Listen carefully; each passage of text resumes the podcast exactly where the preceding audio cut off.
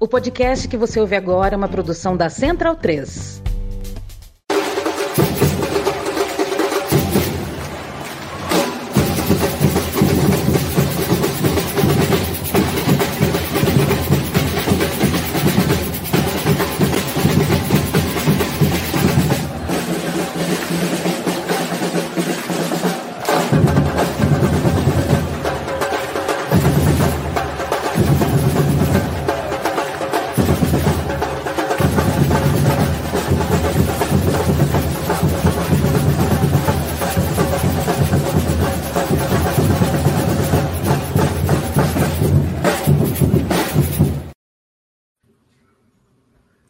Salve, amigo da bancada, seja muito bem-vindo ao seu podcast canal, em defesa das culturas torcedoras, dos clubes, dos estádios. Eu sou Irlan Simões, hoje é 6 de junho de 2023, mais um na bancada ao vivo. Hoje, com um convidado especial, que não dá nem para chamar de convidado, porque é um cara que está na bancada aqui desde sempre. Mas antes eu vou chamar meus camaradas Carlos Massari, tá por aqui. Salve, Carlos. Boa noite, pessoal. Bom dia ou boa tarde para você que está ouvindo o podcast. Estamos aqui mais uma vez para falar sobre as pautas da semana e mais uma vez para falar sobre a Arábia Saudita. A Aurélia Araújo, você vai estar por aqui também, voltou, estava aí chinelinho, no departamento médico, não queria saber de nada, passeando é... pela Europa, o homem. Fala tão mal da Europa, estava a... lá, hipócrita. a bola pune, a bola pune. Muito obrigado, muito obrigado. Boa noite a todos aí. É, a bola pune, né? Tanto que eu fiquei deslogado aqui, estou entrando como convidado aqui no nosso link, nosso link privado aqui da transmissão. Mas é isso aí, vamos, vamos voltar para cima. Eu, pelo menos, estou um pouco mais é, fresco de, de Arábia Saudita para falar sobre esse assunto, né? Não estou tão entupido ultimamente desse tema. Mais uma vez a Arábia Saudita aqui no, na bancada, porque os caras também fazem por onde, né? Estão merecendo ser, ser assunto. Sabem, fazer, sabem trabalhar certinho para estar tá na boca do povo. Bom, nosso convidado de hoje aqui, nosso querido Anderson Santos, professor Anderson Santos, doutor Anderson Santos, que há algum tempo já convidei, né, Catedra, para você dar um pulinho aqui, mas estava cheio uhum. de tarefas aí. O homem, o homem é uma máquina de produzir academicamente, dar aula, curso de extensão, grupo de pesquisa, grupo de leitura. O cara não para nunca. E aí, dessa vez foi ele mesmo que se convidou. Ele mesmo falou: esse negócio da liga aí, se vocês quiserem, eu vou falar. Eu, claro, por favor, venha. Foi inclusive numa semana que, que coube muito bem, né? Porque é, Luiz, a gente teve a ausência de Luiz essa semana, porque tem uns compromissos aí de um curso que ele está fazendo. Então, perfeito, né? Porque muito assunto, né, Catedra? Você, você com disponibilidade e a gente com essa vaga aqui na nossa mesa, no nossa, nosso quarteto aqui. Seja muito bem-vindo de volta na bancada, meu cara. Ah, valeu, boa noite, Irlan, Carlos e Aurélio, né? Que eu brinquei que eu conheço do, do podcast A Voz, do Copa Além da Copa além do, do Twitter. Então, bom estar com vocês também aqui. Vem acompanhando na bancada nesse formato novo. É, muito bom também. E boa noite para quem nos acompanha ao vivo. Enfim, vai acompanhar depois. Bom momento quanto podcast. É verdade, né? Porque na dias de terça, normalmente eu dou aula, então sempre chocava é, com outra atividade. Agora, né, pelo menos algumas semaninhas de férias, mas a, a discussão das ligas não, é, não dá férias, né?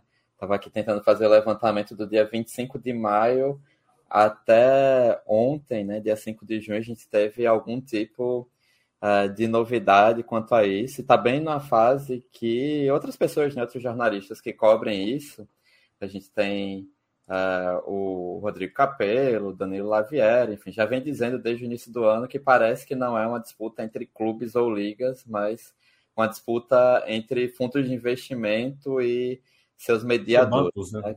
Entre bancos. Vamos lá, deixa eu chamar é, a vinheta e a gente vai para cima disso, que inclusive combinado com, com o Anderson foi que ele ia abrir o programa de hoje, por causa de outros compromissos. Então vamos lá, ouvir falar um pouquinho mais dessa treta da Liga Forte e da Libra.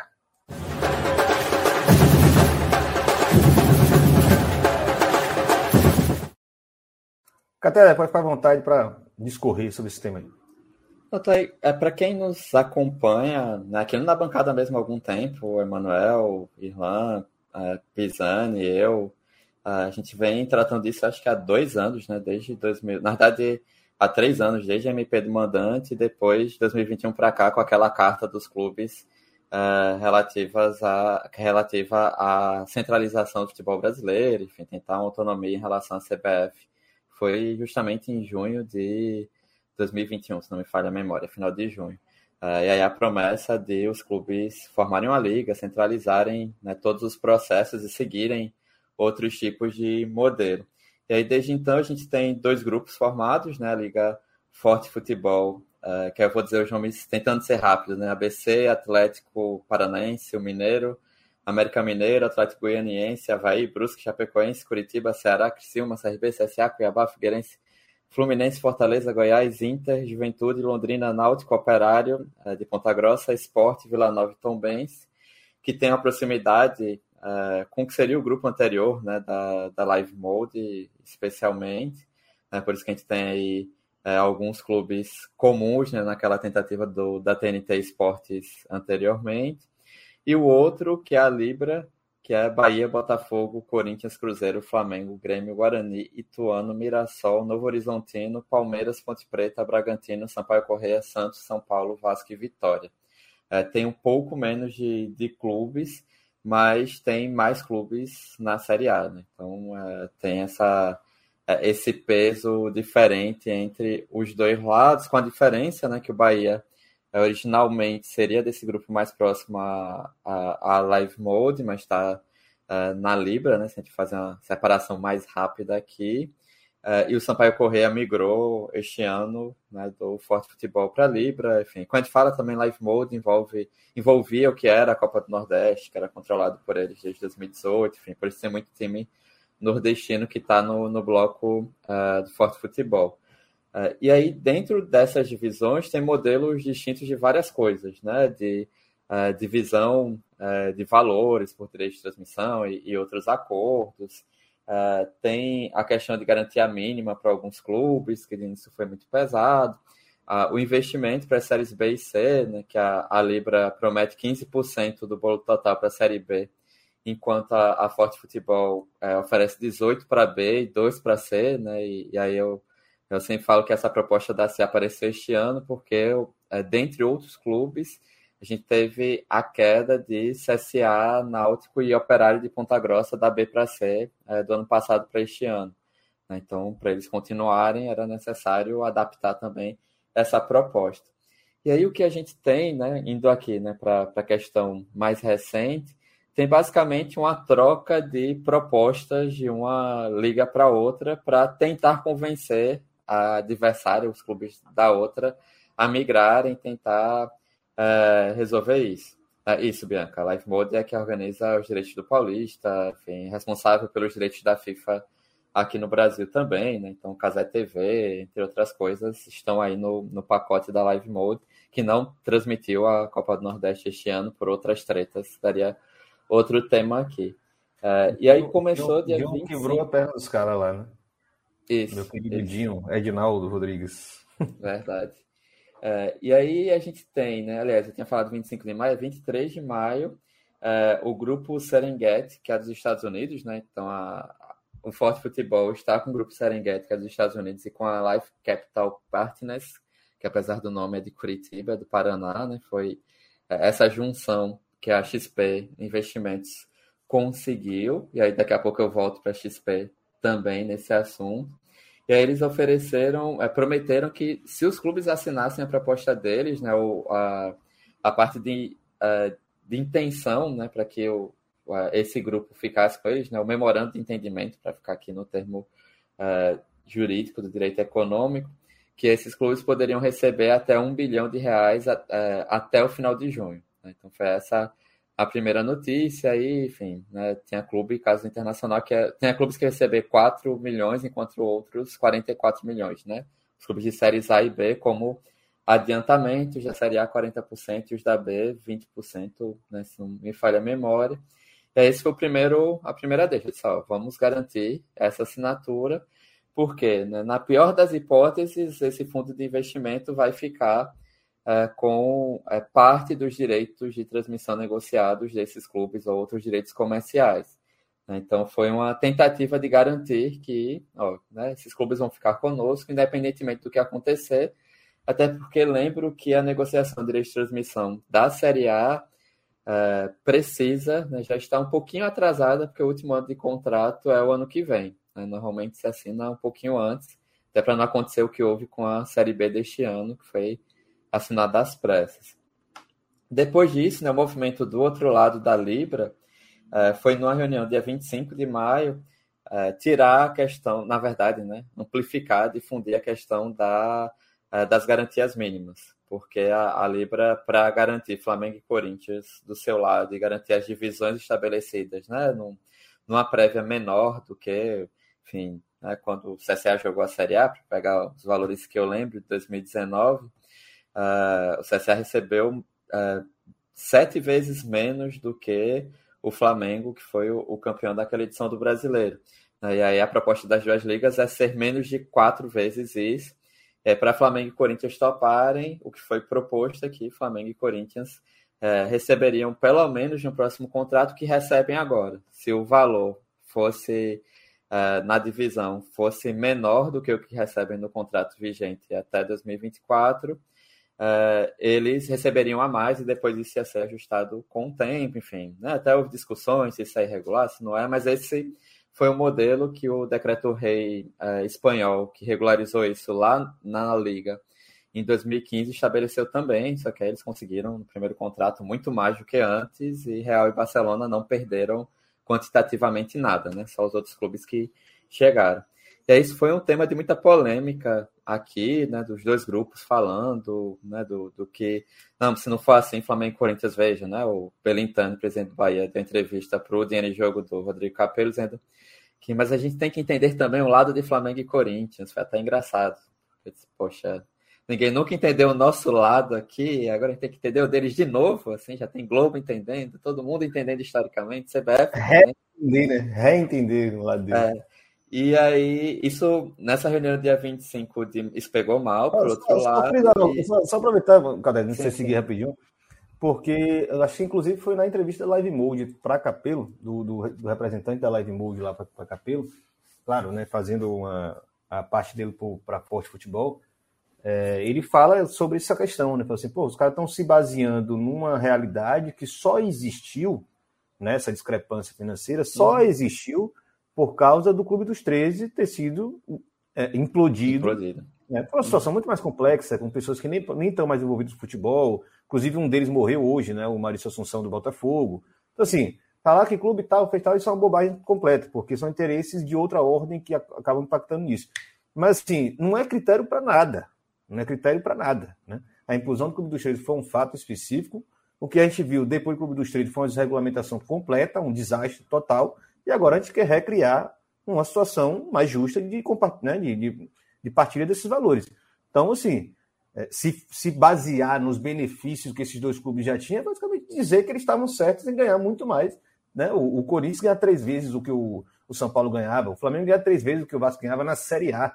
Sabe? Isso é, não faz sentido nenhum, né? Eu acho que não faz sentido absolutamente nenhum. Isso. E aí, dia 25, eles disseram que todos os clubes teriam a garantia mínima, né, de que, independentemente do que aconteceu, que eles ganharem em 2024 jogando a Série A, ganharão. Eu achei bem curioso, né? Enfim, não, a gente não tem acesso aos documentos e atas de reunião, porque na prática a manutenção pode ser a manutenção ainda das, é, de um valor determinado que o mínimo para o Cuiabá, que é o que recebe menos agora, seja também mantido, né? E que essa diferença não necessariamente seja ajustada, né? Não é um, um cenário que, veja, né? Flamengo e Corinthians abandonam a garantia mínima e vão entrar já no modelo de divisão abaixo de quatro vezes no próximo contrato. É basicamente, não, todo mundo agora tem essa garantia mínima. Aí, óbvio, tem com a lógica do PPV, que o prêmio é só seis clubes futebol brasileiro é, tem garantia mínima, os outros não, e aí a diferença no, no PPV é muito grande, né? Passa, uh, chega a dez vezes só nessa plataforma, enfim, mas uh, eu não achei, avaliei tão só... interessante assim, né? Só uma pergunta para uma questão matemática. Assim, a discrepância no pay-per-view é de 10 vezes mais, mas qual o peso do pay-per-view no total das, da receita de TV? Sabe, é, da, é menor. É. é. menor, né? Acaba... Assim, qual, você, tem, você tem uma ideia assim, 30%, 20% do, do global, assim, do, do, bolo total? Deixa eu pensar aqui rapidamente, fazer os cálculos aqui de cabeça. Acho que é porque no caso do Flamengo é quase a mesma coisa, né? Ele ganha quase a mesma coisa. É, tô... De pay-per-view e de. É. Do bolo deve estar 25% hoje, né? Porque o Premiere perdeu muito assinante, enfim. Então o bolo total foi diminuindo com o tempo, dá por aí. Uh, e aí, assim, né, a gente tem. Aí esse foi o, o segundo ponto. Então, agora, né, dia 25 de maio, tirou esse, uh, esse aspecto, esse critério, e parecia que ah, agora os outros pontos são menores e a Forte Futebol vai juntar com a Libra e, e, vamos ver o que é que dá. Então, tem a questão do, dos bancos. E aí começou a questão mesmo de pressão por dinheiro, né? Eu já falei do 1 bilhão até o final de junho da, da Forte Futebol, a Libra, né? aí o Mubadala, que é dos Emirados Árabes Unidos, né? Que vocês vão falar daqui a pouco de um vizinho ali. Né? Eu não gosto de dizer que é dinheiro árabe, porque são fontes diferentes, né? Tá terminando de ler o Clube Empresa, li os artigos de Emanuel e aprendi isso também, ainda que seja fundo soberano também nesse caso é, eles anunciaram que não precisava mais ter é, mais de 35 clubes da séries A e B assinando, né, que era a proposta inicial de 4,75 bilhões de reais é, por 20% dos direitos comerciais de 50 anos da liga.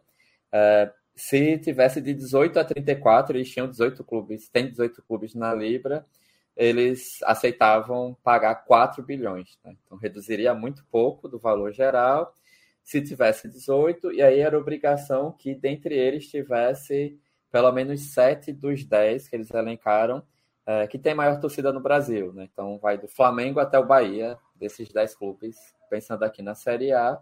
E aí esse foi o, o movimento mesmo de ser, tá, né? Vocês dão um bilhão, a gente pode pagar quatro vezes mais do que isso.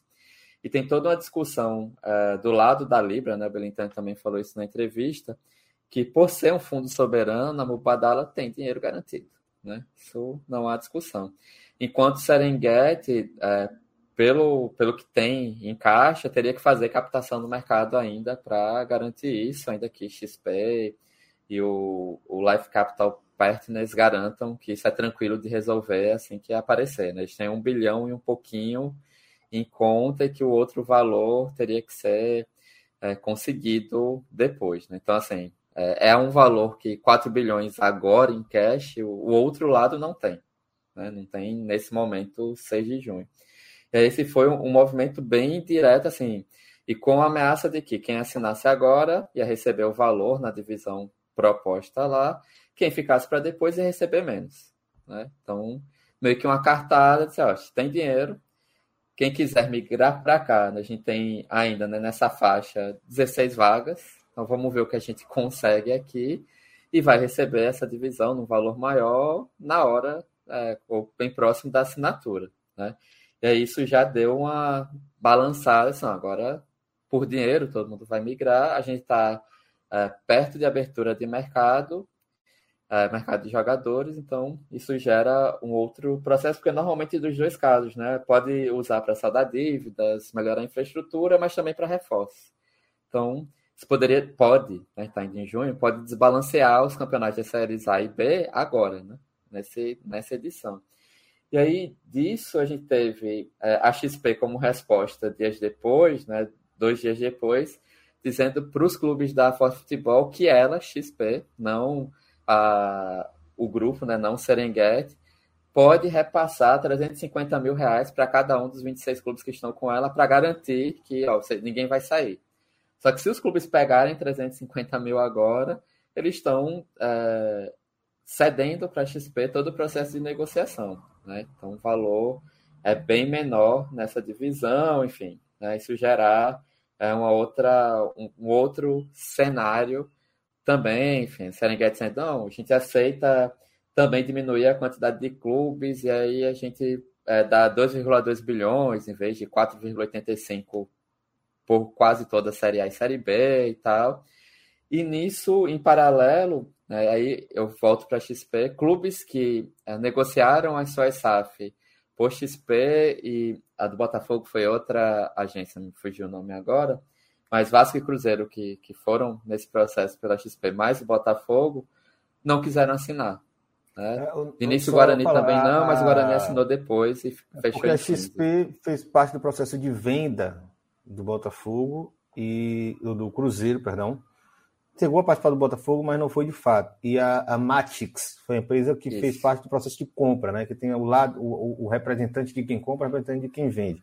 No Brasil isso ficou bem confuso, porque quem estava atendendo a qual interesse, né? Inclusive assumiram né, o, a gestão do Botafogo hoje da própria Matix, né? Que era para ser só uma assessora, mas acabou assumindo a gestão e o CEO é um dos caras da. É, é, aí não é, né? Ninguém sabe muito bem qual, como é que tá lá no Botafogo, inclusive foi a matéria do Globo hoje a transparência tá bem ruim. Vai, vai lá, Catarina. Mas é isso aí. Três das SAFs da Série A, né?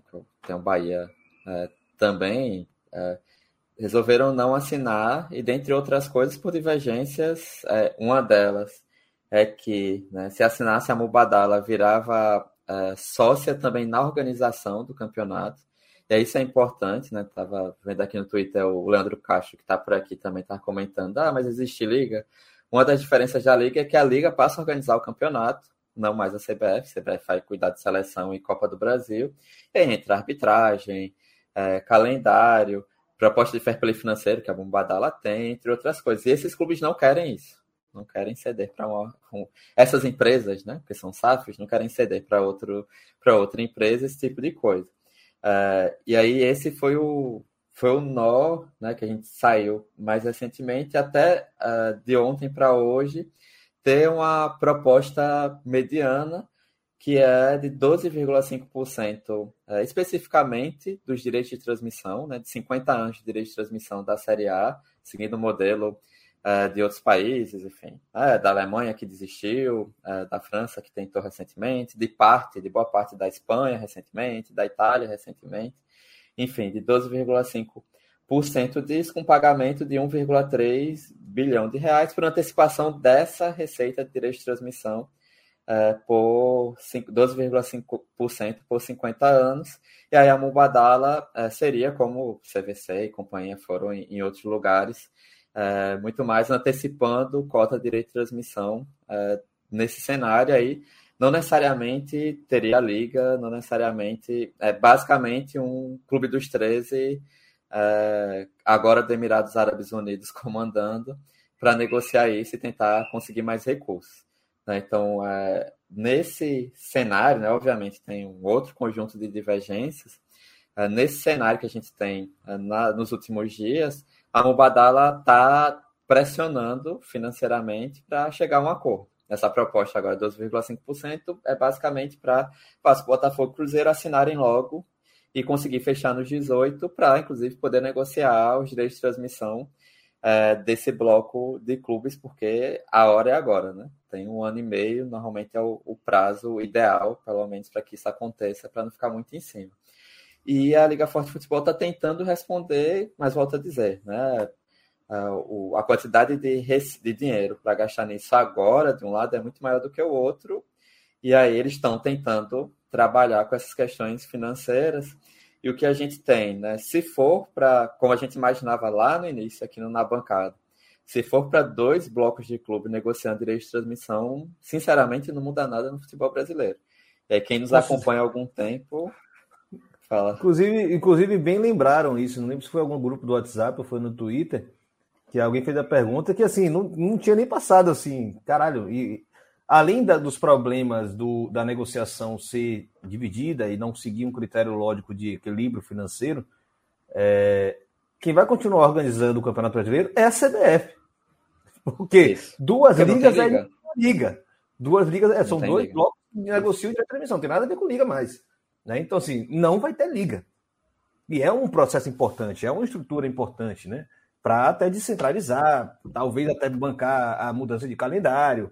Né? Então, assim, a galera tá, tá aqui no debate, debate, debate, debate. Se não fechar, não tem nem liga. A verdade é essa. Não existirão duas ligas. O nome pode ser o que você quiser dar, mas não serão ligas, porque não serão empresas que controlam, organizam, bancam, é, é, estruturam, né? tudo, tudo, né? toda a assessoria jurídica de marketing, etc., do campeonato, do principal campeonato nacional. Né? Então não vai ter liga se não, esses dois não entrarem em, acordo. Mas aí, Catedra, já que já estamos aqui na, nos cinco minutos finais uhum. desse bloco, eu queria ver se o, o Carlos e Aurélio têm alguma pergunta também para aproveitar a sua presença aqui. E só provocar também, é, é, me pareceu até então, não sei se você também tem uma leitura parecida, de que a XP, o bloco XP, né, o bloco da Liga Forte, né, meio que já entendeu que não tem como bater de frente com uma estrutura como a da Badala, que é também uma relação muito controversa, contraditória, porque é o grupo que de alguma forma também participa da SAF do Bahia, né, e isso tem que colocado em algumas situações, apesar de que quem está representando o Bahia na reunião é o Guilherme Belitani, presidente da associação, que é sócia minoritária da SAF, então, assim, talvez seja o único caso das SAFs onde a associação está representando, convenhamos, né, e não a, a, a, o majoritário da SAF, o comprador da SAF. É, mas, assim, nesse embate, primeiro, valorizou, né, porque na concorrência, de alguma forma, a galera tem que aumentar a aposta e, e saiu de um valor X e agora já está batendo quase 5 bilhões. Bom, acho que é bom, né? é mais dinheiro, os caras têm mais compromisso com o negócio. É, e parece que, de alguma forma, essas empresas vão migrar para também fazer parte dessa sociedade mais ampla. Né? Eu, eu acho difícil que essas empresas topem ficar de fora do negócio, nem que seja só pegar lá uma raspinha do prato. Né? Carlos, e, Carlos e, e Aurélio querem aproveitar a onda das perguntas aqui para a Catedra encerrar o, o, bloco de vez? Uma coisa que a gente lê muito na, na mídia é essa questão da, da briga interna dentro da própria Libra, né? Que é a, a gente vê muito sobre a, a Leila Pereira, principalmente a presidente do Palmeiras, batendo muito o pé sobre essa questão dos valores fixos para o Flamengo e para o Corinthians serem muito superiores, né, os valores garantidos. É, e a gente lê também bastante falando sobre o fato da, da SAF se estarem até meio que junto com, com a Leila nisso, né, e buscando uma, é, um desequilíbrio menor, né. Então, é, às vezes até a, essas notícias que a gente lê, eu confesso que, que, eu, que eu entendo muito pouco desse assunto, que não é a minha praia, que, que não é a minha. É algo que, que eu estudo com frequência. Mas às vezes até fica uma impressão de que existe até um risco de rompimento dentro da própria Libra, assim, né? Não, não sei se isso realmente existe, então acho que minha pergunta vai mais para esse lado mesmo. É, se tem como a coisa melar até mesmo dentro da própria, do que a gente já tem, assim a gente já tem essa situação esquisitíssima, né, que o Orlan falou, de ligas que não são, não são uma liga. E é, será que existe a possibilidade da coisa piorar ainda, de ficar mais feia do que já está? Anderson, tá bom. Tem três minutos para fechar o bloco aí. Não, sempre tem. No caso do futebol brasileiro, a gente não.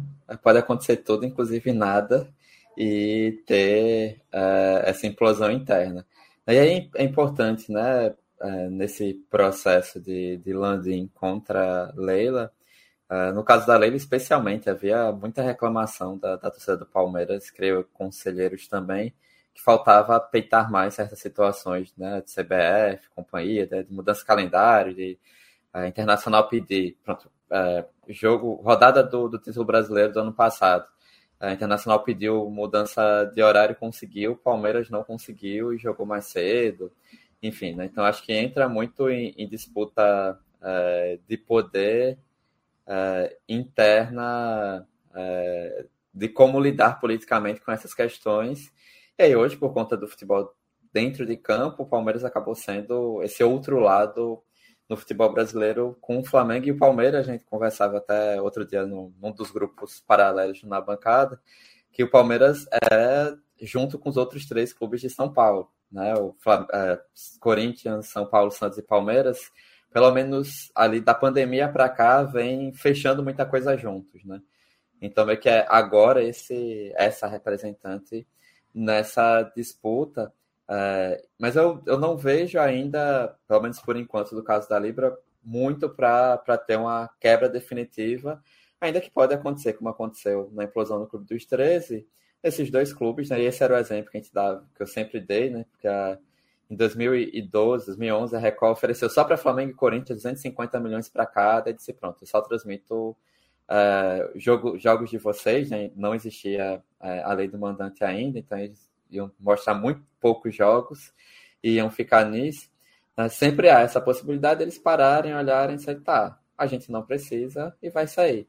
Por outro lado, é importante que todo o mercado é, considere isso também, né, que, que, saiba disso, acho que essa é a briga dos outros clubes, dentro da Libra e, e, fora dela, que um campeonato só com dois clubes fortes não gera tanto interesse, pode não gerar tanta audiência. Né? Essa, esse talvez seja o grande dilema do futebol alemão agora com o Bayern de Munique 11 vezes campeão de forma seguida, e mesmo no ano muito ruim, foi campeão ainda. Parabéns ao Borussia, conseguiu esse feito este ano. Mas é, é, também é preciso considerar que o, o futebol brasileiro não vai melhorar, o campeonato não vai melhorar se todos não melhorarem juntos, né? E a janela né, do ciclo atual é agora, né, com é, como os direitos de transmissão é, é de onde vem a maior parte do bolo das séries A e B.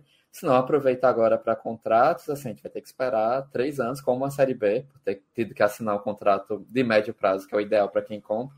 Vai ter que esperar, acho que até 2025, 2026, para poder ter um, uma, um, acordos comerciais mais adequados, mesmo que seja numa liga que, enfim, as duas ligas consigam resolver seus problemas, fundos de financiamento também. E aí um ponto que eu acabei não falando... Comprar, quem, quem, comprou o SAF para vender na alta vai ter que esperar um pouquinho mais. É, e aí já era um outro problema um para algumas SAFs. Aí. E aí só uma coisa também de fundo de investimento, para encerrar a discussão do Capelo, né? por isso que a gente fala de briga de bancos, é, a Serengeti, nos bastidores, diz, diz que poderia é, ser sócia de um outro fundo, como está agora é, da LCP aqui do Brasil, mas o Mubadala pelo menos o que se comenta de bastidor, diz que não. Diz que ou fica só com ela, ou ela não assina acordo. Por isso que ela está ali bancando proposta acima de proposta. Ah, como eu disse, né, o Badala é fundo soberano dos Emirados Árabes Unidos, petróleo, né? O pessoal do Copa, além da Copa, né, Carlos e Aurélio sabem muito bem. Lá, é, lá é mais gás, lá é mais gás. Ah, não, gás Serengeti é lá, lá é Estados Unidos é mais um fundo de investimento, dentre tantos outros fundos de investimento dos Estados Unidos que investem em muita coisa. E aí, isso também eu acho que é uma sinalização, isso de meses atrás. O petróleo importante. dele é dinheiro dos, dos otários, né, né Catena?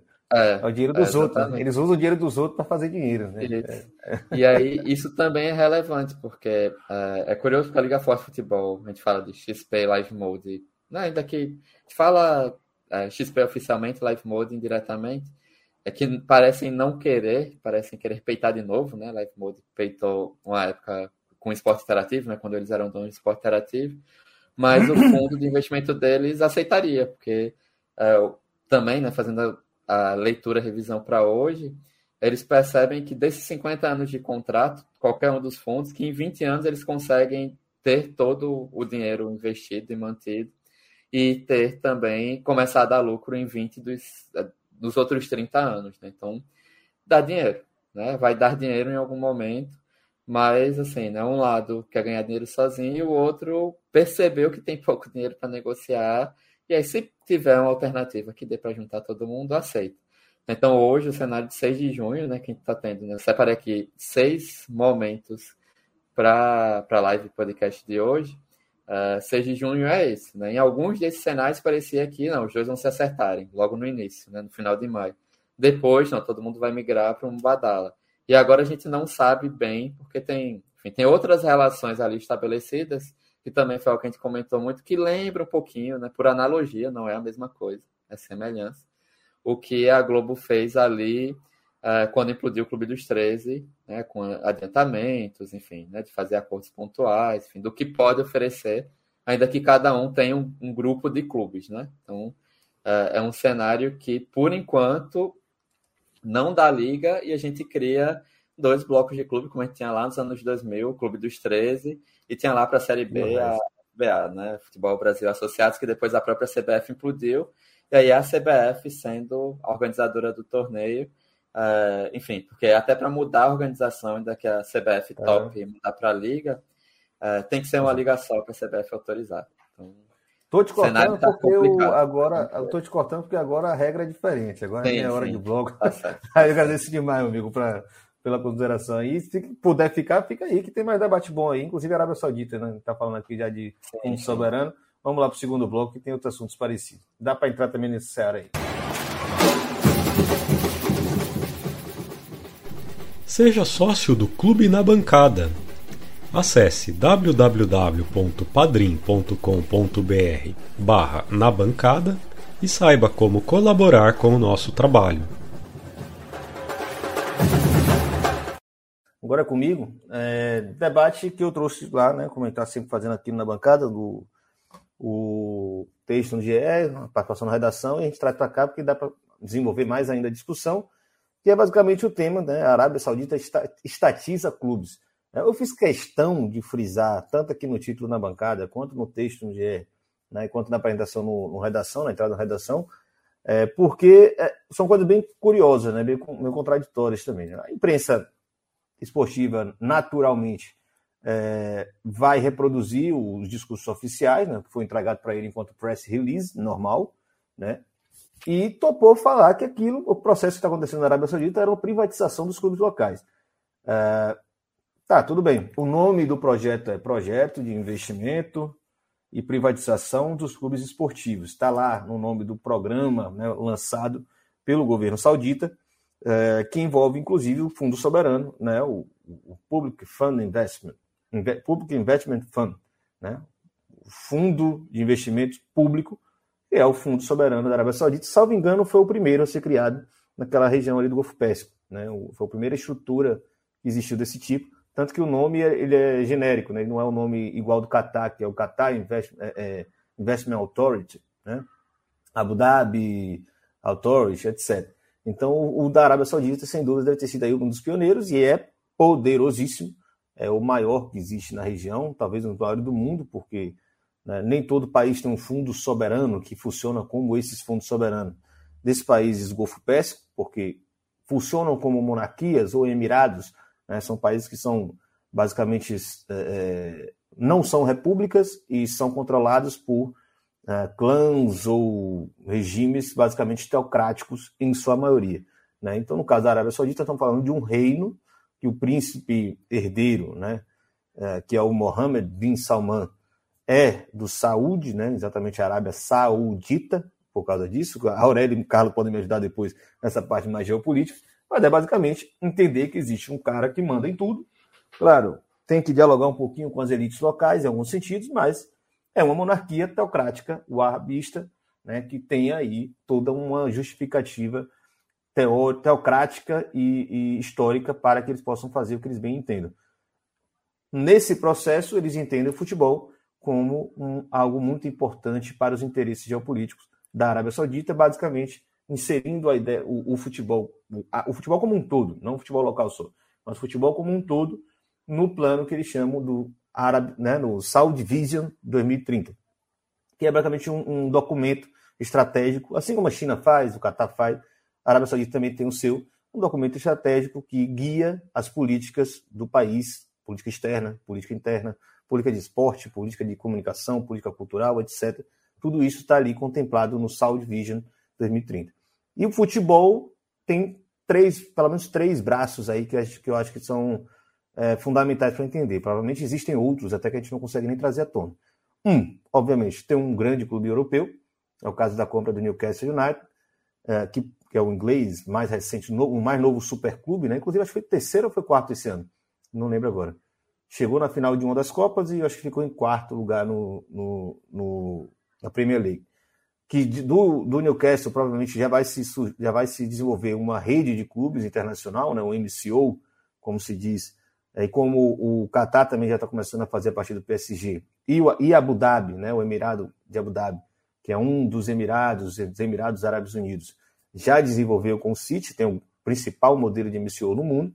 Uh, um segundo braço né, o, segundo, o segundo tentáculo dessa entrada da Arábia Saudita no futebol, nós trouxemos aqui na semana passada, é, tem sido tentar conquistar a, a, a, Copa de 2030, como sede da Copa de 2030, ou uma das sedes, né, está meio definido isso, e o Luiz trouxe muito bem, passaria por conquistar os países africanos, provavelmente bancando essa Superliga Africana.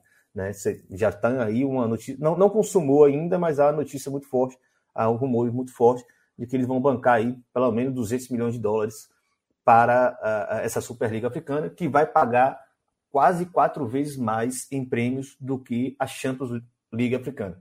Né? A principal competição continental vai diminuir muito com relação a essa nova competição, que vai ser ainda mais exclusivista do que a outra. A Arábia Saudita estaria por trás como financiadora, exatamente para conquistar politicamente o futebol, é, as federações africanas, para ser sede da Copa 2030.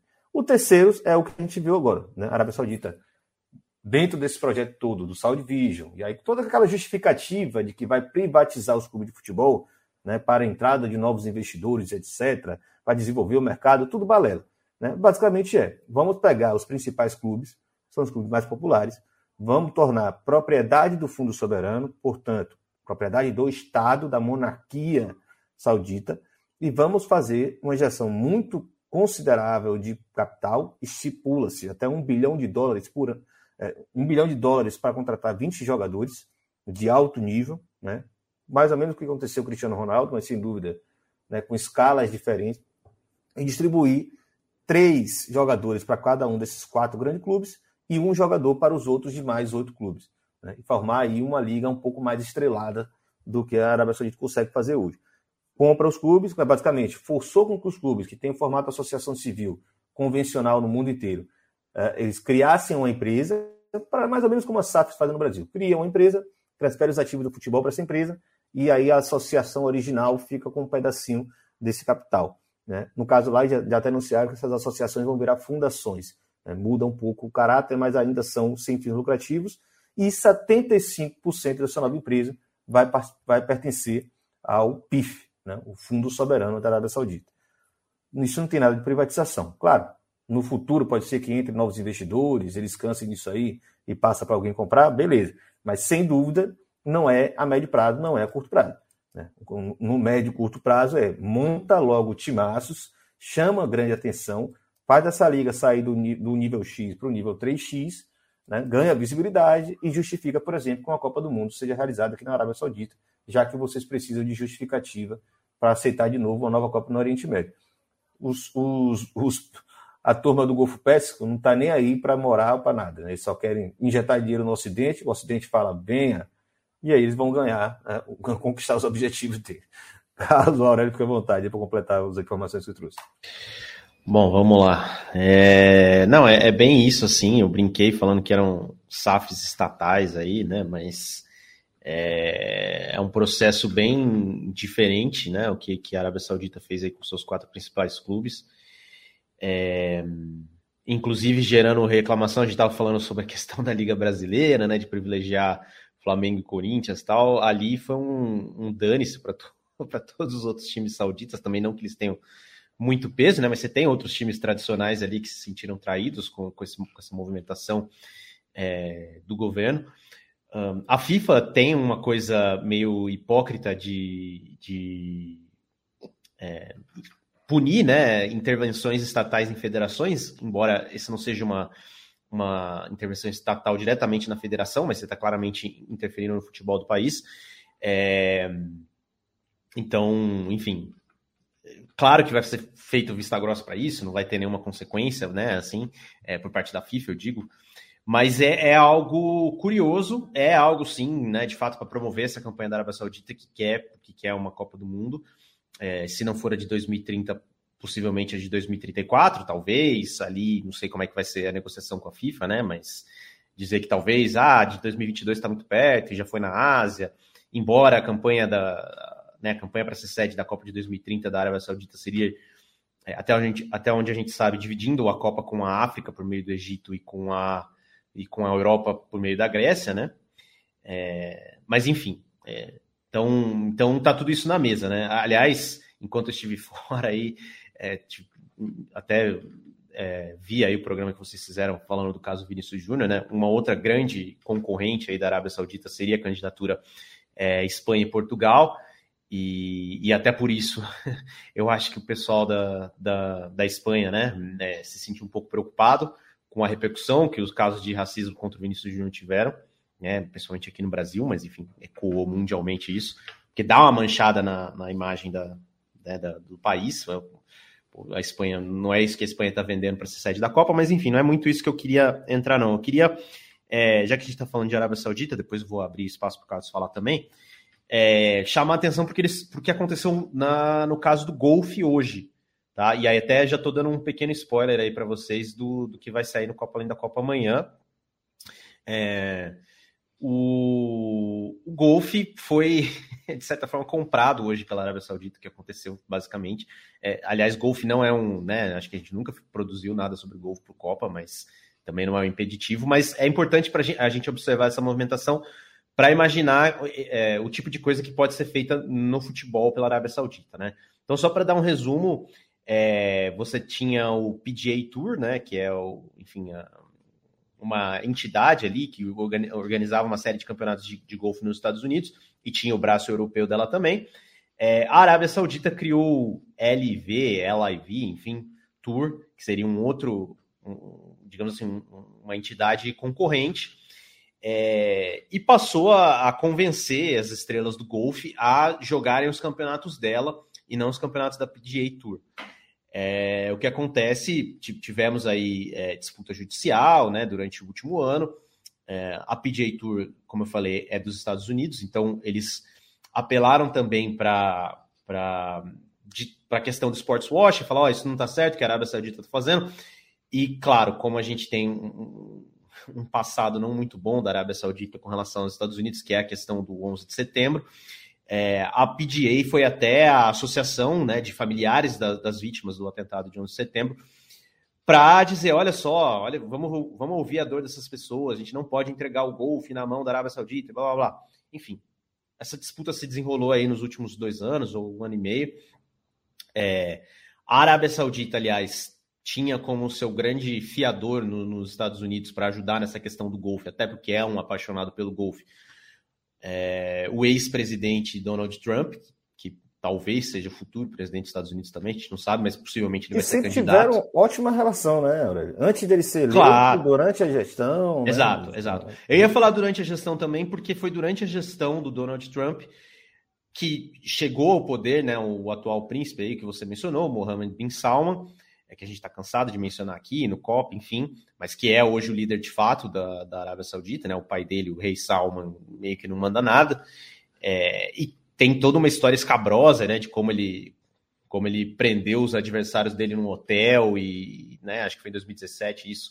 E, enfim, fez uma série de, de loucuras com eles lá, torturou, enfim. Colocou todo mundo aos seus, aos seus pés, né? E, e, mas o que eu ia falar sobre o Donald Trump é que ele era o presidente enquanto, o, quando, te, quando teve o caso do assassinato do jornalista Jamal Khashoggi é, né, na embaixada da Turquia. É, enfim, foi esquartejado lá. Primeiro tentaram fingir que ele tinha desaparecido, que ele tinha sumido, etc. E depois né, as investigações foram mostrando que foi um, um assassinato mesmo a mando do príncipe, né? Até a, a própria, se não me engano, a própria CIA tinha, tinha, essa informação, o príncipe foi o mandante do assassinato, era um jornalista crítico do regime, né? O Mohammed bin Salman tinha chegado há pouco tempo no poder, estava promovendo uma série de mudanças, e o Jamal Khashoggi, que é, escrevia para o The Washington Post, né, jornal dos Estados Unidos, uh, e também tinha cidadania é, estadunidense, uh, foi brutalmente assassinado ali na, na embaixada da Arábia Saudita na Turquia. Enfim, e o Donald Trump era o presidente, e o Donald Trump sofreu muita pressão na época para cortar a relação com, com os sauditas. É, e assim, a gente pode criticar muita coisa no Donald Trump, não, não, não tenho nenhum tipo de, de admiração por ele, mas uma coisa que ele, que ele fez no cargo é ser transparente, né? E ele basicamente disse: olha, gente, se eu virar as costas para a Arábia Saudita agora, é, eles vão pegar o dinheiro que eles investem aqui e vão investir na Rússia. Né? Foi basicamente o que ele disse. E assim, é claro que é, é muito cru você falar dessa forma, mas é, ele teve.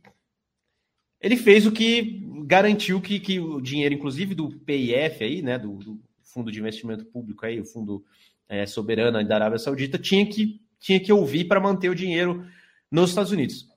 E, aliás, parênteses, é, o dinheiro da Arábia Saudita, o dinheiro desse fundo, tá em empresas como Starbucks, tá em empresas como Uber, tá, tá em empresas como a Disney, né? Então, assim, é, esses caras estão entrando agora, mais ou menos, no esporte, mas eles é, já já estão no sistema capitalista global há muito tempo, né? É, como, Ira, como Ila disse, eles estão aí faz é, é, um, é um fundo antigo, não é algo que foi fundado agora para comprar o Newcastle.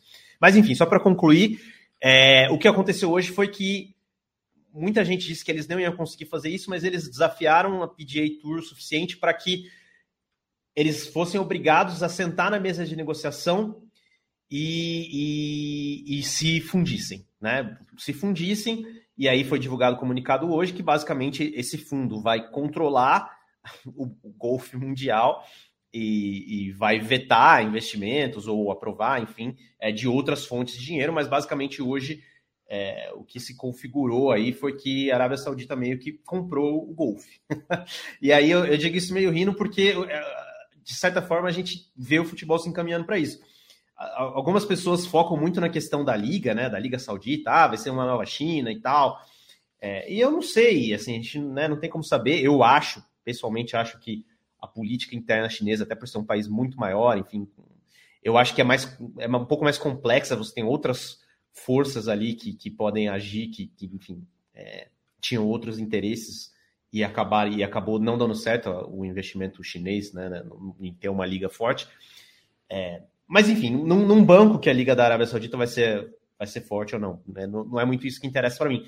Mas é, nessa campanha de diversificar a economia, como ele disse, de acordo com esse plano aí, o 2030, né? Visão 2030, o plano da Arábia Saudita, de diversificar a economia e mudar o assunto, né, para não que, se, que não se fale mais dessas questões de, de violações de direitos humanos, ou, ou pelo menos que não sejam o assunto principal, é, eles estão indo muito bem, eles já, como eu disse, né, meio que tomaram o golfe. E para o futebol, se eles estão fazendo uma Superliga na África, é, embora hoje a, a, ideia da Superliga Europeia pareça até ter sido enfraquecida, né? Hoje a Juventus, não sei se o pessoal tá ligado, mas a ideia da Superliga nunca foi enterrada de vez, né?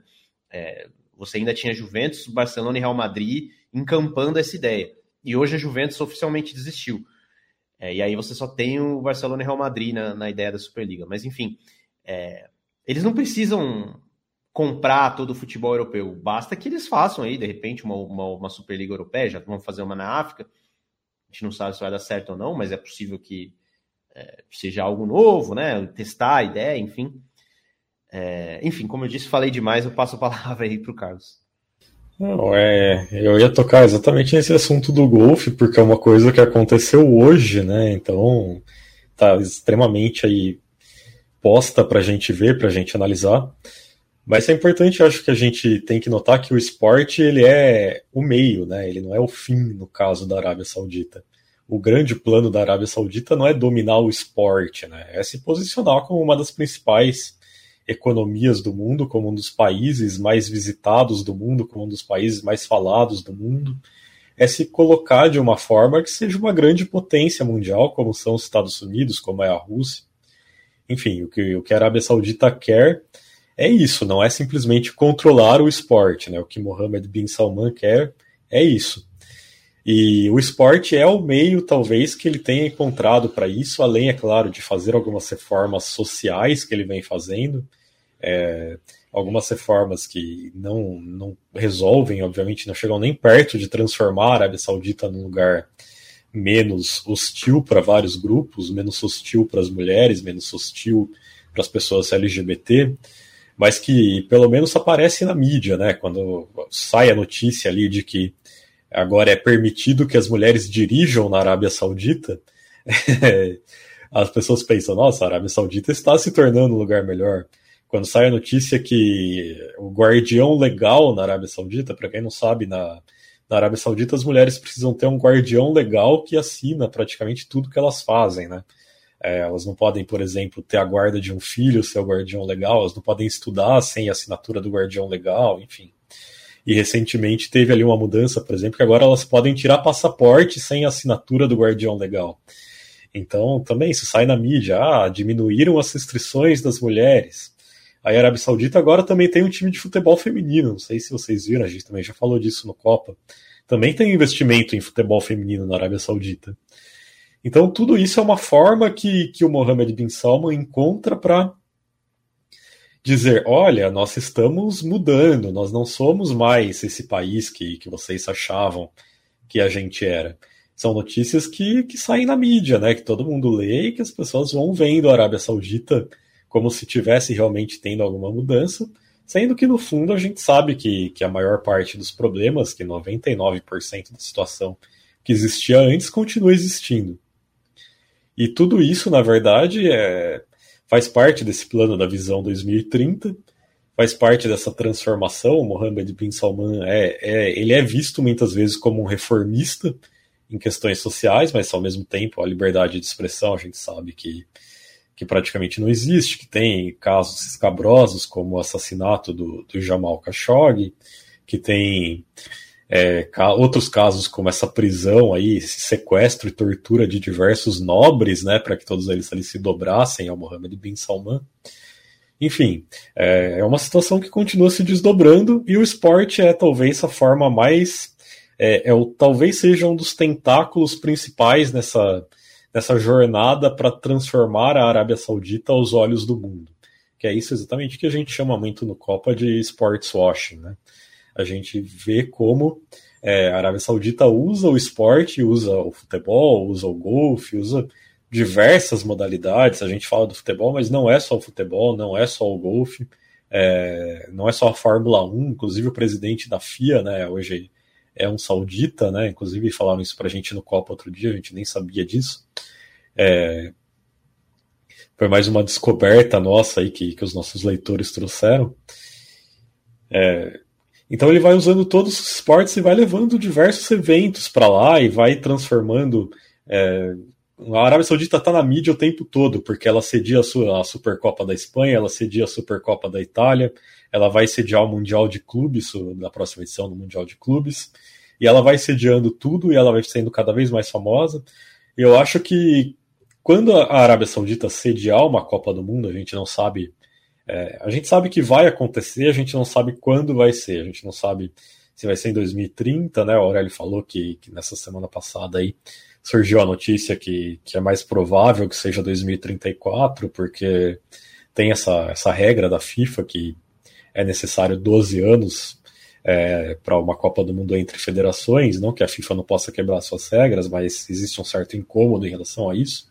E também que o Egito estaria pulando fora da candidatura, né, que, é, que seria essa candidatura Arábia Saudita, Grécia e Egito, e o Egito não estaria mais é, dando as garantias financeiras para isso, que seria mais provável uma candidatura solo em 2034. Mas eu acredito que quando a Copa do Mundo chegar à Arábia Saudita, o mundo vai saber muito mais sobre a Arábia Saudita, o mundo vai visitar muito mais a Arábia Saudita, a Arábia Saudita vai ser um país muito mais famoso, muito mais na mídia, muito mais é, relacionado com o Ocidente, relacionado com todas as pessoas de forma geral, do que era o Catar. E sobre essa liga, é... eu tenho muitas dúvidas, né? Tenho muitas dúvidas sobre ela, porque é exatamente o que, o que a China fez ali em relação a levar jogadores, contratar, pagar jogadores a peso de ouro. Mas tem várias questões aí que, por um lado, é, você levar jogadores em final de carreira para lá, que é o que, que, aconteceu por enquanto, com Cristiano Ronaldo, com o Benzema. Hoje saiu a notícia do Kanté, né? O Kanté também vai para o Al Ittihad, se eu não me engano. É... E existe o sonho do Messi, mas são todos jogadores que estão na parte final da carreira ali, né? Para você manter uma liga com veteranos de 35 anos ou mais e com jogadores sauditas locais é muito difícil, né? É muito difícil ter o interesse de, de que as pessoas assistam essa liga. E acho que foi muito o que teve, teve o problema com a liga chinesa, foi bastante isso também, porque queira ou não, tinha alguns jogadores bons ali, mas a maioria eram jogadores terríveis que, que não jogariam nem na Série C do Brasileirão. Então, é, não foi para frente por causa disso e acho que também existe uma questão com a Liga Chinesa era a dificuldade de horário, né? E isso com a Liga Saudita se resolve um pouco. É, e outra questão também é: será que, que jogadores de seleção, jogadores do primeiro escalão do futebol mundial, vão aceitar deixar a Europa para ir para a Arábia Saudita no auge da carreira? É, essa é mais uma questão que pega. Então, eu, eu duvido muito que, que a Liga da Arábia Saudita vá para frente por causa disso, mas ao mesmo tempo a gente já viu que, que esse regime saudita não dá ponto sem nó. Né? Tudo que eles fizeram até agora deu certo, inclusive culminando nessa compra do Golfe, como disse o Aurélio. Então, é, é muito difícil duvidar de que eles não sabem exatamente o que eles estão fazendo. Maravilha. Só para completar a informação, né, é, existe um dado, é, já que está falando ainda sobre a Liga Saudita, né, a Saudi Pro League, é, os clubes locais, é, grande parte do, do, dinheiro desses clubes vinha ou da grana direta, subsídio direto do, do Estado, né, do, do, do, governo da Arábia Saudita, do reino da Arábia Saudita, ou de doações dos sujeitos vinculados à diretoria desses clubes, dessas associações, geralmente são pessoas de, de relevância local, é, e os patrocínios dos clubes também eram de empresas subsidiárias do PIF. Né? Então, assim, sempre foi um futebol bancado, estruturado a partir dos interesses do Estado saudita. No caso agora, a gente está falando de uma institucionalização de uma relação que sempre existiu, certo? Só para deixar claro isso também, porque é, assim como existia uma confusão sobre privatização, é entender, eles transformaram os clubes em empresa para consolidar uma relação que já existia, talvez até tornar até mais fácil né, de fazer esse processo acontecer. Sei lá, pode existir algum tipo de de restrição. Né? E, e, só um detalhe, né? É, é porque bate na questão, bate na questão de ser uma coisa é, que, que se assemelha a um MCO, né? Como você falou aí. E, e ainda existem regras na, na, Confederação Asiática de você não poder ter é, clubes com o mesmo proprietário se enfrentando na mesma competição. Agora, como vai ser resolvido isso? Aí que tá, né? Essas regras, essas pequenas barreiras aí, os caras estão sinceramente, os caras acham que, tipo assim, não, eles ignoram, sabe? Não vai ser isso que vai impedir que a, que a Arábia Saudita execute seu plano no futebol. E, e só pedir fazer um pedido aí para o Ilan colocar esse último é, comentário da, da Bianca na tela aí, quando ela fala que nada que Biden também não faria, e é verdade, né? Aliás, uma das críticas à, à, à política externa do Joe Biden foi que Uh, durante a campanha, ele disse muito que ia bater de frente com o MBS, que não podia deixar assim a situação, e chegou lá e não fez nada, né? Enfim, é basicamente isso.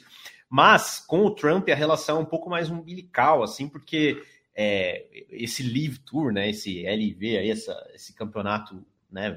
Essa, esse tour né, de golfe criado pelos sauditas, é, os campos que eles têm nos Estados Unidos é, ou, ou, melhor, onde eles jogam nos Estados Unidos são campos, campos da família Trump, assim, né? É, lá na, na, Flórida, eles têm campos em Nova Jersey também, enfim. Então é uma relação bem próxima, assim, é, e ao que tudo indica, né? Posso estar enganado, falta, falta um ano aí, um ano e pouco ainda, mas a próxima eleição dos Estados Unidos deve ser Trump e Biden de novo, né? Se nada mudar. É, e acredito que, que vão, voltar a falar sobre a Arábia Saudita. Agora, não sei o Biden com que moral vai, vai falar sobre esse assunto, já que não fez nada assim, né, sobre esse tema. Beleza, fechou esse bloco aí. A Arábia Saudita é um assunto realmente louquíssimo. A gente vai demorar muito para conseguir. É, pelo menos até 2030, né? Vai lá, a Saudi Vision está aí. Né? Agora é muito assim, deixar aqui assinado.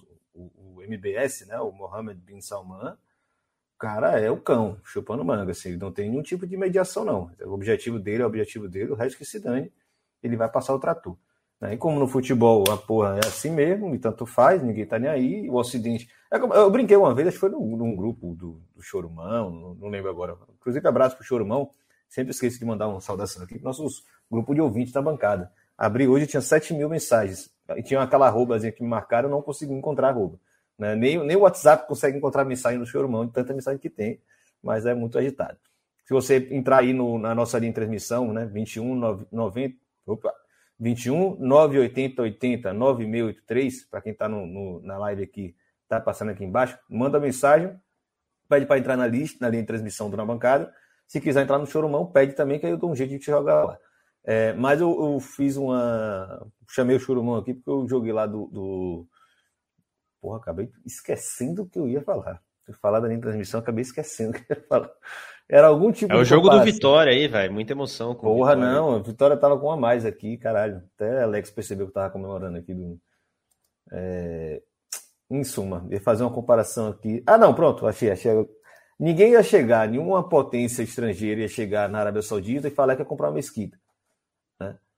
Quando os sauditas falam que vão comprar nossos clubes de futebol, que funcionam basicamente como centros de, de religiosidade da nossa cultura ocidental, ou não ocidental, né, ou colonizadamente ocidental, as pessoas passam logo, vai, leva. Né? É, aqui a gente não tem muito limite. E eles sabem disso. E eles sabem como é fácil comprar as coisas por aqui. Então, eles saem comprando. Né? Bota dinheiro, dinheiro é aceito. as coisas acontecem e os caras vão seguindo, seguindo, seguindo. Inclusive, vamos seguir também, vamos pular de bloco aqui, que tem outro tema importante aí mais na bancada ainda, né? Que é a Aurélia que vai tocar? A Aurélia vai tocar. Participe da linha de transmissão na bancada no WhatsApp.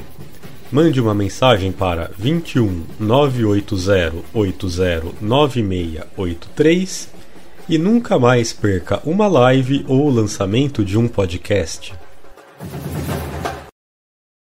Aurélio Araújo, fica à vontade. Bom, vamos lá, vou precisar da sua ajuda aí. Você que está sabendo mais do, desse novo monumental aí para poder temperar, né? Mas vamos trazer aqui o factual. Final de semana. Bom, primeiro, né? Antes de falar do final de semana, é, acho que todos aí devem ter visto, né? Que o, que o River Plate é, fez algumas reformas, né? Ampliando a capacidade do seu estádio, Monumental de Núñez, uh, que é também, além da casa do River, é a casa da seleção argentina. É, é um estádio é, bem imponente ali na, na, Argentina, né? Recebeu final de Copa do Mundo e tudo. Uh, e é, se tornou, se eu não me engano, o maior da, da, da América do Sul, mas ainda não é o maior da, da América Latina. Esse, esse título ainda cabe ao Estádio Azteca, na Cidade do México, é, que se não me engano são 87 mil. As obras, inclusive, do estádio do River não estão concluídas ainda, né? Tem, tem programado para você inaugurar é, mais área ainda de, de para ampliar ainda mais a capacidade. É, acho que para daqui a um ano, acho que junho de 2024, o estádio vai, vai chegar. O, o uh, Alex falou que é para amanhã. Sim, sim, não. Liberaram para amanhã o setor. O setor, vou, vou, vou, vou chegar nesse ponto. É, mas o que eu estou falando é estão ampliando ainda para aumentar. Se eu não me engano, vai chegar a 84, 85 mil é, pessoas a capacidade do estádio do, do River. Mas enfim, uh, então, tá, inclusive até agora tem naming rights o estádio do River, né? não é nem mais monumental, é mais monumental, que mais é a, a, rede de supermercados aí é, que, que, que, banca aí, o, que, que ajudou aí nas obras, enfim, que, que, comprou os naming rights do estádio do River, né? Mas enfim, uh, e aí tem toda essa discussão, né? Eu, eu até é, mencionando, no, trazendo aqui um bastidor para vocês, eu, eu, eu, propus a pauta lá no, no grupo do Na Bancada, e o Ilan falou: olha, não é bem por aí, tem alguns problemas com esse estádio do River. Mas que eu cheguei falando, né, que o estádio, é, que o River foi, de certa forma, caminhou contra, né, a, a onda de arenização, porque, enfim, ele acabou com a pista de atletismo lá, enfim, e manteve o estádio, né, manteve o. Por, por exemplo, vamos fazer um comparativo com, com o Brasil aqui. É, o, o, Palmeiras é, também reformou o seu campo, digamos assim, mas é um estádio completamente diferente, né? Não foi o que o River fez. O estádio, o estádio do Palmeiras, né, é, virou uma arena, de fato. Deixou de ser um estádio, virou uma arena. E o estádio do River, aí o Irlan, o, acaba o Irlan intervir aí mais para frente para falar da, da, das questões que envolvem esse estádio. Mas enfim. É, é, é um tema semana... bom pra cacete, mas que mistura com uma outra questão. Então, vale, vale a pena. Também tá bem na bancada esse tema, vamos nessa. Sim, sim, sim. É... No final de semana tivemos o íamos ter o jogo, né? River Plate e Defensa e Justiça pelo Campeonato Argentino. É... O jogo chegou a começar, mas é, foi interrompido porque chegou a notícia de que morreu um torcedor que caiu de um setor é, superior do estádio, caiu de uma altura de 16 metros, pelo que eu estava lendo, e morreu, né? Morreu ali na hora, quando até teve um, um cântico da própria torcida que chegou é, para que, que parasse o jogo, né? Para o partido, lá puta que te pariu, né? Para o juiz e tal. É, o juiz tentou viu que tinha acontecido, tinha acontecido um acidente e tal, tentou continuar, mas quando chegou a notícia de, de que o cara tinha morrido mesmo, aí de fato suspenderam a partida, vão jogar na próxima data FIFA aí o jogo do River, né? É, eu tenho até o nome aqui do torcedor, né, para a gente dar a informação completa. Pablo Marcelo Serrano, né? Tava lá no estádio, é o nome do sujeito. Tinha 53 anos, foi com um grupo de, de amigos ao estádio, inclusive foi com a própria filha. Mas ele tinha, é, se eu não me engano, ele tinha ali um, um ingresso, né, um carnê da temporada, digamos assim, para uma área do estádio. Ele não estava com os, com, com os amigos nem com a filha, né? É, e aí, pelo que dizem, né, pelo, pelos, pelos vídeos, pelos relatos das pessoas, não houve violência ali para que ele caísse, né? Não houve briga, não foi empurrão. Inclusive, o, o River é, publicou um comunicado dizendo que, até para conter né, qualquer narrativa que dissesse que a área estava tipo, superlotada e por isso ele caiu, é, que a área estava com uma lotação de 90%, então não estava na capacidade total, é, embora estivesse. É, é né, porra, bem lembrado, ainda, ainda, tem esse fator, né? Que pode desenrolar, inclusive no que eu estava falando, antes da gente assumir essa pauta, né? Da, das críticas externas ao River, né? Exato, exatamente. Então o River já, já se antecipou. Aí, aí entramos no assunto que, que, que o amigo mandou aqui, né, da, da mensagem que liberaram o setor para amanhã. Amanhã o River tem um jogo contra o Fluminense, um jogo decisivo para o River, que é o Alex Lucena falando, que liberaram para amanhã. É, che, chegaram a interditar né, as autoridades ali da, da Argentina, que seria ali o Ministério Público e tal, mas o River apresentou um plano ali de, de fazer um, um cordão humano para não deixar as pessoas se aproximarem daquela área é, e, e ter também é, enfim, esse tipo de coisa, assim, é, anúncios né, no sistema de som, no placar e tal, né, alertando para os perigos. Mas aparentemente é isso. O que, o que aconteceu foi que o cara, não sei, né? Aí a gente não sabe se ele tava, se ele ia mexer em alguma bandeira ali.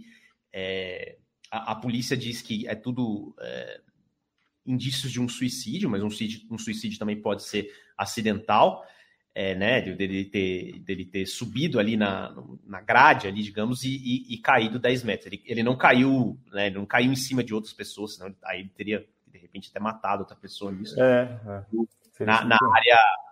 Na, é isso, ele caiu na área né, anterior ali, antes da, de onde estavam as outras pessoas que estavam no setor abaixo ali, né? Mas enfim. Eu, eu, eu entrei em contato com o Nico já para antecipar essa questão. Né? É, com o Nico Cabreira, né, que sempre participa aqui com a gente, e para ver se ele podia participar hoje para falar sobre isso e falar também das questões que a Aurélio trouxe, né, sobre a, o novo estádio do River, as críticas de fora, transformações no estádio que tem acontecido, que eu vou trazer mais para frente. E aí ele falou que um ano, um, inclusive eu estou com o, a página aberta aqui do Infobay, eu não sei se é assim que se fala, se pronuncia para o argentino, mas não é um site eu, importante. Eu falo assim também, mas eu não sei, Infobay, eu não sei se é assim que eu... Infobae não seria, né? Meio estranho, né? Mas Infobae, Infobay. É, e é, já tem imagens né, do, das câmeras de segurança que mostram que não teve violência, não teve nenhum tipo de, de, de razão, de, assim, ninguém provocou a queda dele, né? Foi basicamente tentativa dele de sentar naquela proteção, que é algo muito comum em estádios grandes assim, né? No Brasil perdeu-se muito isso porque as arenas são todas iguais. Mas se você olhar os estádios antigos, né? Por exemplo, Barradão mesmo, aquela ideia, aquela vontade de ficar em cima do alambrado. A, a, imagem é bonita, né? Mas assim, já rolaram casos muito bizarros. O cara cair sair de ambulância do estádio. Parar o jogo para a ambulância levar o cara para o hospital.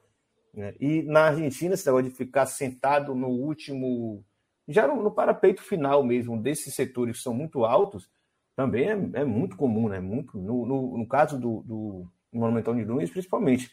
A imagem que você tem assim, das barras lá em cima era da galera toda pendurada às vezes até em pé, né, segurando a barra, né? Nossa, pouco sim. risco, pouquinho de risco só. E saiu a informação, e aí seria alguém que procurou o irmão desse cara que, que, que caiu, de que ele já tinha, já vinha desenvolvendo alguns problemas motores.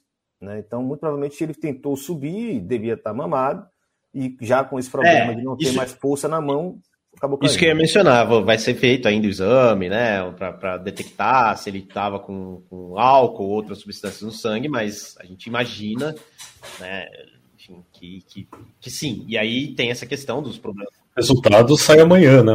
É, ah, a é? notícia é? que diz que o resultado do, do toxicológico sai amanhã, né? Pra, vai determinar se ele tinha álcool no sangue ou não. E, de fato, o que disse aqui a entrevista que, que foi feita com o irmão dele é que ele estava com um problema na mão, né? Que ele estava com, com, falta de firmeza na mão aí. É, porque de fato uma das, das hipóteses que foi levantada foi de suicídio, né? Porque a imagem meio que mostra ele indo ali, meio que em direção ao nada e caindo. E... então se levantou essa hipótese, né? Estranho, né? É, seria muito estranho, mas a família diz que, que, que essa hipótese é absurda e tal, que, que não, não existe nenhuma lógica. E aí, de uhum. fato, o irmão dele levantou essa questão do problema na mão que ele estava, que ele não tinha mais firmeza na mão, e que por isso talvez ele pode ter tentado se apoiar e caído, né? É isso, a Melina falou aqui, né, que é, é, é notável essa questão, né, do, do, das pessoas ficarem penduradas no, nos estádios argentinos, sempre assim, ou um alambrado muito alto, ou numa. Né, no Bomboneira mesmo, tem uma. Tem um, os caras também são malucos, né? Acho que envolve um pouco a ideia do aguante, eles ficam mais loucos ainda. Tem, um, tinha um setor que era uma, uma tela entre uma das bandejas, como eles chamam lá, e o cara ficou em cima dessa, dessa, dessa tela. Né? A tela podia furar, podia cair, podia desmontar, mas dane-se, a ideia do cara era ter esse aguante. Igual as comemorações do, do título né, do, do Mundial, do, do, do tricampeonato da, da, Argentina, foram muitas as cenas do povo pendurado nos postes, caindo das coisas, os caras subiram até o obelisco, né? pontes. Então é, é, uma coisa meio bizarra, mas é uma cultura do risco, como diz Kiko Toledo, né? Ele fala, essa cultura do risco está ali, está aí há muito tempo no futebol, no, no futebol, né? envolve toda essa questão cultural, é aí que seria legal ter Nico aqui, né? Que é o cara que estuda 100% isso daí.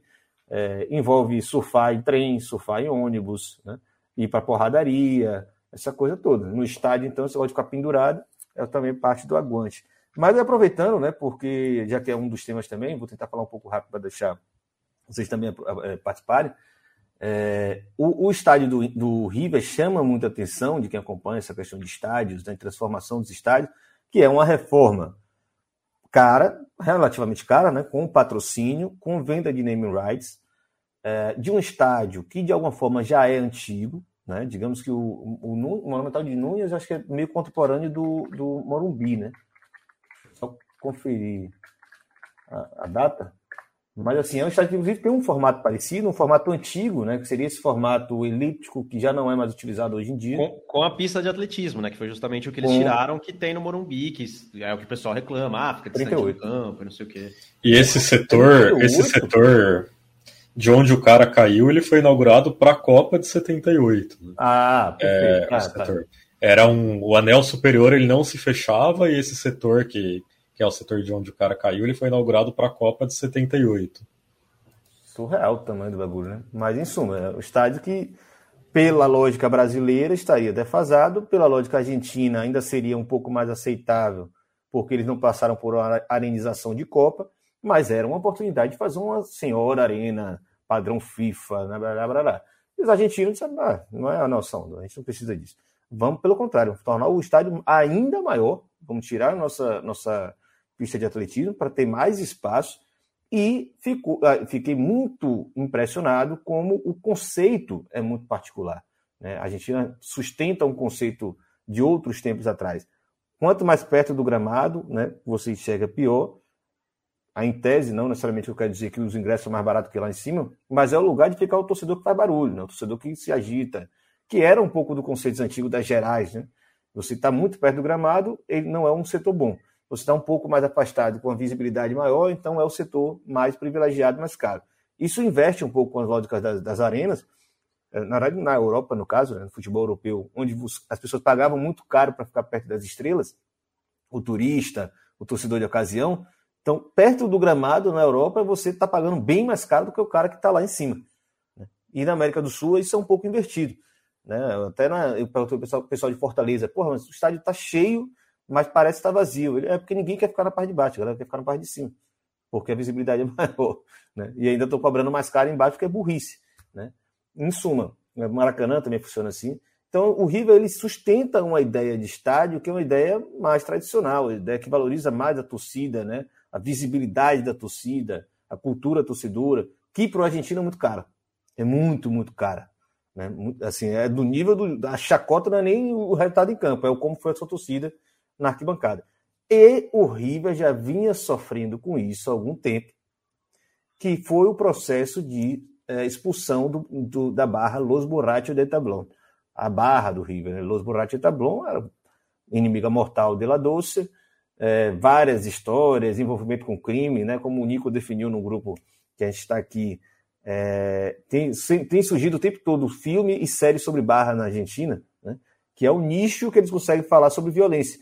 Né? Se você for falar da Colômbia, vai falar de narcotráfico. No Brasil, você vai falar de, bang bang na, na favela. Na Argentina, você não tem essas estruturas nesses moldes que a gente conhece. O crime ele se infiltra muito nas bandas, né? nas barras. E aí acaba por aí também tem, um, tem uma contaminação que é um pouco mais, bem mais complicada do que acontece no Brasil, na Europa, etc. É, então era um processo de conter e, e criminalizar essas lideranças que de fato eram criminosas de, de algumas barras, e o River sofreu muito com isso. Né? O estádio começou a ser chamado de geladeira. Então, a reforma tem um pouco a pretensão de retomar essa, essa energia, né? essa, esse, esse, essa atmosfera do monumental.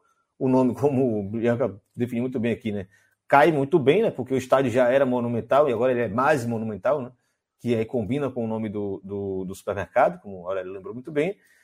E aí Nico fala, a questão é que eles estão meio que bancando, estruturando uma barra fictícia, uma barra meio, meio artificial que, convenhamos, está bonito de ver. Quem veio de fora tá, acha bonito. Tem uma banda ali, provavelmente um pouco mais higienizada, enfim. Mas se um estádio que cabe quase 90 mil pessoas, você falar que é, é, é higienizado, você está meio que forçando a barra, né? Por maior que seja a cultura torcedora argentina, mas 90 mil pagando caro não existe. Então, enfim, está definida aí os, os, as contradições. E por outro lado, né, como não foi uma reforma 100%, apesar de muito exaltado pela, também pelo tamanho do River, né, é como se fosse o Flamengo Flamengo não, né? O, pô, o Corinthians também já é como você está. É lá, um São Paulo da vida, apesar que o Rio acho que tem uma proporção de popularidade maior do que o São Paulo tem no Brasil, é, reformasse o, o, Morumbi para um negócio bonito, né? cheio de valor. Ia ser valorizado. E os torcedores do Boca ficam putos, porque a Boboneira não tem para onde ir mais, infelizmente é isso, não tem mais para onde ir. Ou cria um estádio novo, ou demole, faz um novo. E eles ficam o tempo todo achando problemas estruturais no Monumental, no mais Monumental, para poder fazer um equilíbrio, um equilíbrio aí entre é, Bomboneira e Monumental de Nunes até hoje. Eu só ia comentar justamente que esse lance da, da Bomboneira, né? O, o Boca. Bom, eu, eu que torço pro Corinthians, fala, pô, o Corinthians, né, tem até no hino lá, é o clube mais brasileiro, né? Então, tipo, tem esse negócio de, ah, eu sou Corinthians, então sou brasileiro, enfim. O Boca tem um lance de, de uma identificação forte, assim, com a Argentina, né? Porque você tem é, eleições esse ano na Argentina e tem eleições no Boca também, né? As eleições do Boca são depois das eleições argentinas, aliás, é, não sei se vocês viram, quem, vai, quem já anunciou que vai concorrer nas eleições do Boca aí é o Maurício Macri, né? O cara saiu das, das eleições argentinas e vai concorrer nas eleições do Boca. Capaz de ganhar. Entendeu? Capaz de ganhar. Não, capaz de ganhar. O que eu ia falar, o que eu ia falar justamente, caso a, a direita macrista ganhe na, na, na, Argentina, né? O Juntos por el Câmbio, que ainda não, não definiu quem vai ser o candidato a presidente na Argentina esse ano. É, eu digo direita macrista porque a gente tem agora o, a ascensão do Javier Milei, que seria o Bolsonaro argentino, né? Então, que é um cara mais à extrema, assim, né? É... o torcedor do Boca vai torcer para Milei para Macri não voltar para o Boca, né? Então, é, pois é, porque eu imagino que caso Juntos por El Câmbio ganhe a eleição da Argentina, chega forte aí para as eleições do Boca, né? Até por serem pouco, pouco tempo depois, né? Enfim. É, mas aí uma, uma das propostas lá é, não a proposta do Macri, mas é construir, não sei se vocês chegaram a ver isso, é meio surreal, mas enfim, aquelas ideias que nunca vão sair do papel, né? A gente, a gente que é torcedor de futebol tá, tá acostumado com essas coisas de, de iludir torcedor, mas que seria tipo uma, um campo, um outro estádio anexo à bomboneira, assim, com uma ponte, e aí você lotaria esse outro estádio para jogo e a bomboneira ficaria para o pessoal assistir por telões tal. Seria uma coisa meio louca, assim. Então, é, mas é, entra nisso que o Irlan tá falando, né? A bomboneira você não tem muito o que fazer ali com, com ela. E é uma eterna discussão política ali do Boca, de o que fazer com a bomboneira, reformar, ampliar, transformar em arena, ou sei lá o quê. Né? Então, é, só complementando essa questão aí para a gente falar desse novo estádio do Iva, que teve essa, enfim, essa morte agora aí, a, a Melina tá, tá comentando, né? Comemoração da Copa na Argentina teve 350 feridos e ao menos uma morte. É, seria, seria bacana se a gente pudesse ter o Nico aqui, que poderia dar um relato de quem tá lá dentro, assim. Hoje a gente teve, aliás, já que o caso do River não foi. É, não foi briga, não foi empurrão, né? Claramente o cara caiu ou, ou, se jogou, enfim, isso não cabe a mim dizer. Eu acredito na hipótese de que ele caiu mesmo. Mas, enfim, é, mas a gente teve até uma briga hoje na, na, no jogo Tajeres, Tajeres e, e Chacarita na Copa Argentina, primeira rodada, que inclusive suspendeu a partida por, por um tempo. Aliás, baita de um golaço do, do sujeito do Tajeres, enfim, já tô, já tô fugindo do tópico aí. É, mas só complementando, mas não foi essa questão, né? Não foi, não foi questão de violência o problema do River. É, e, enfim, é, acho que a, a pauta tá, tá, tá, tá abordada aí. Porra, pensar violência no jogo contra Defesa e Justiça também, né? Nada, tá? Abri aqui o Star Plus, estava tendo um jogo de Defesa e Justiça. Nada, são nada. O Braganic inventou um, um, porra, um oeste de Itápolis de Barueri no, na Argentina, tomando com o gato que isso é impossível de acontecer, o cara conseguiu arrumar. Carlos, tem algum comentário aí? É, a, a, Bianca falou aqui que é o mesmo problema do Aliens, né? Que tem a vantagem de ter a, a localização, que é muito atraente para shows, de fato é uma área ali é muito concorrida da cidade, né? Um lugar fácil de chegar, com fácil acesso de transporte público, de carro, que está perto de tudo, enfim. É, mas que ao mesmo tempo impede que se aumente a capacidade, mesmo com 90% de ocupação consistente, né? Isso que o, o Allianz tem uma capacidade aí, é, se eu não me engano, 10, 12 mil maior do que era do, do Parque Antártica. Então, nessa reforma ainda conseguiu aumentar a capacidade, mas agora de fato não tem mais para onde ir, né? E tem isso aqui. Igor, tem também outro projeto que é de construir um novo estádio do Boca numa ilha próxima, outra loucura. É, toda, toda eleição do Boca surgem esses projetos, né? Quando surgiu mais um, aí. Porque cada um é mais bonito, né? Porque o Photoshop vai melhorando. Agora é, você, é. você tem inteligência esse, artificial. Esse aí, esse aí eu acho até que é o projeto que eu tô falando também, que é esse que, que por ter uma. Por ter aquele riachuelo ali, a Boca, é. não sei quem já visitou. Aí você, o canal de merda viva. ligando. É, pois é. Aí você tem uma ponte passando por cima desse canal, ligando a bomboneira esse novo, outro novo campo. Enfim, o Photoshop. Imagina as brigas, que maravilha ser ali. Não, tem vários projetos. Tem um, a área ao redor da bomboneira, tem, tem, uma, tem uma área que eles usam de estacionamento que é gigante. Dá para fazer um estádio ali. Eles realmente não querem deixar de ter a bomboneira. Aí é uma parada que, enfim, é, é muito difícil. Né? E, e, e, aquela parte onde tem aquele prédio, onde a gente via Maradona o tempo todo naqueles camarotes, é a questão de ter a rua ali, pô, você não consegue desapropriar aquelas casas. Inclusive, eu consegui uma vez estar, ter a, a felicidade de estar numa dessas casas, porque Gustavo Mel, abraço meu camarada, é, morou numa dessas casas, depois ele saiu, mas continuou amigo do pessoal de lá. E a gente ficava no telhado da casa, conseguia ver até um pedacinho assim do jogo. Eu via assim, sei lá, o, o, o último 3 quartos, como é a moda agora, né? O último 3 quartos? Não, pô. Como é que chama? O, o último, último, terço. terço. Último, último terço. O último 3 quartos é foda. O último terço do, jogo, do, do, do campo, dá para ver legal. E aí, um frio do caralho, evidentemente sair de lá, mas é, não tem muito o fazer. Aí é uma questão política que vai influenciar a eleição, vai influenciar o, o, o Estado argentino, vai ser um, um, cacete total. Não tem o que fazer. É, é, é o, o, que mais épico existe no futebol, as imagens mais épicas, mas se o Boca realmente quer ter um estádio moderno, não tem como ser aquele terreno da Bomboneira. Vai ter que se deslocar ali na, na, na nos pontos O que é um drama, né? O que é um drama, porque os clubes argentinos têm essa conexão muito forte, assim, com o bairro, né? E aí tem a gênese da, da rivalidade Boca e River, que é do River sair de perto ali do Boca e ir para. Agora eu não vou saber o nome do bairro de cabeça. Mas enfim, do... o River ir mais para a parte norte da cidade, né? Porque o River teria nascido ali perto do Boca, lá atrás, isso há muito tempo. Ó, o Igor falando ah, o River, é, o é River migrou para cacete. O River migrou para cacete. Aí se estabeleceu é. em Unhas. É um bairro bem nobre, né? Assim, é, eles ganham a fama de clube mais elitizado, mas não é. O River sempre foi um clube muito popular. Né? É, é bobagem. É, é, o dilema também do São Lourenço, né? A piada do São Lourenço, né? Que Exato, era, era Boedo, eles foram forçados a sair de Boedo, e aí no lugar entra um supermercado, que é um, uma sacanagem da ditadura com o clube, no fim das contas, o que se sabe hoje é isso.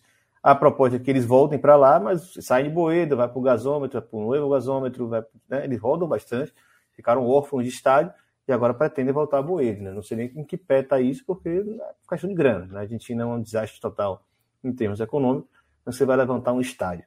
A não ser, e aí a gente já está quase descartando essa possibilidade, nem vai pensar mais nisso, que uma Copa do Mundo fosse na Argentina. Aí poderia ter um Boedo, né? enfim, acontecer algo do tipo.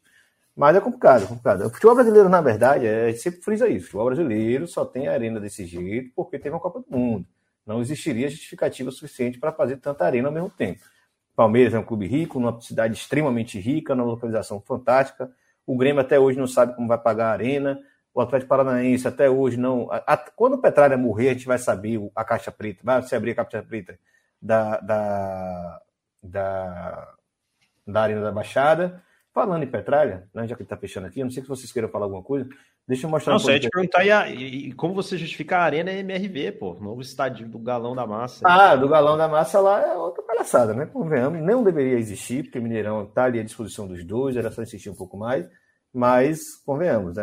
a galera que controlou o Galo, botou muito dinheiro, vai ser acionista da futura SAF. Lógico, lógico. É, dona de construtora, tinha muito terreno lá, levantou o estádio, essa dívida do estádio é com eles, né? O estádio do Galo é um crédito que eles têm com o Galo e isso beneficiou para cacete os terrenos que eles já tinham na região. É isso.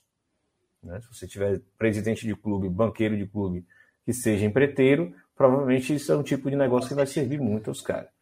É, deixa eu ver se eu acho que o podcast Senhor da Razão é sobre Mário César Petralha Vou mostrar o site, porque se quiser já ouvir e apoiar, porque vai ter um, alguns conteúdos é, particulares.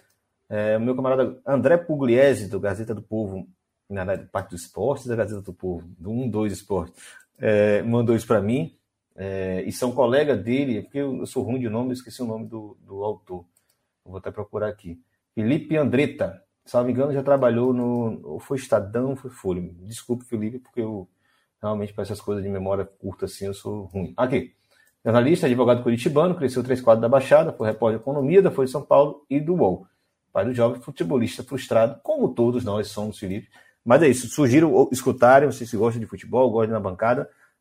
Muito bem feito, muito bem editado, muito bem montado, roteirizado, muito conteúdo de arquivo, de, de entrevistas antigas, maneira pra cacete. Então, só dois episódios, ele vai fazer um terceiro conteúdo para complementar então, recomendo muito. Petralha, figura extremamente pitoresca, já apareceu aqui na bancada 200 vezes. Aurélio, Carlos, estamos juntos, né? Vitória ganhou. Não vou beber porque hoje é terça. Não, não valeu, bebo, valeu, tamo junto. Né? Sei os meus limites, sei as minhas responsabilidades, mas é isso. Galera, obrigado por quem ficou aqui até o final. Na bancada segue aí. Nos vemos em. Vou tocar a vinheta aqui. Aqui. Abração.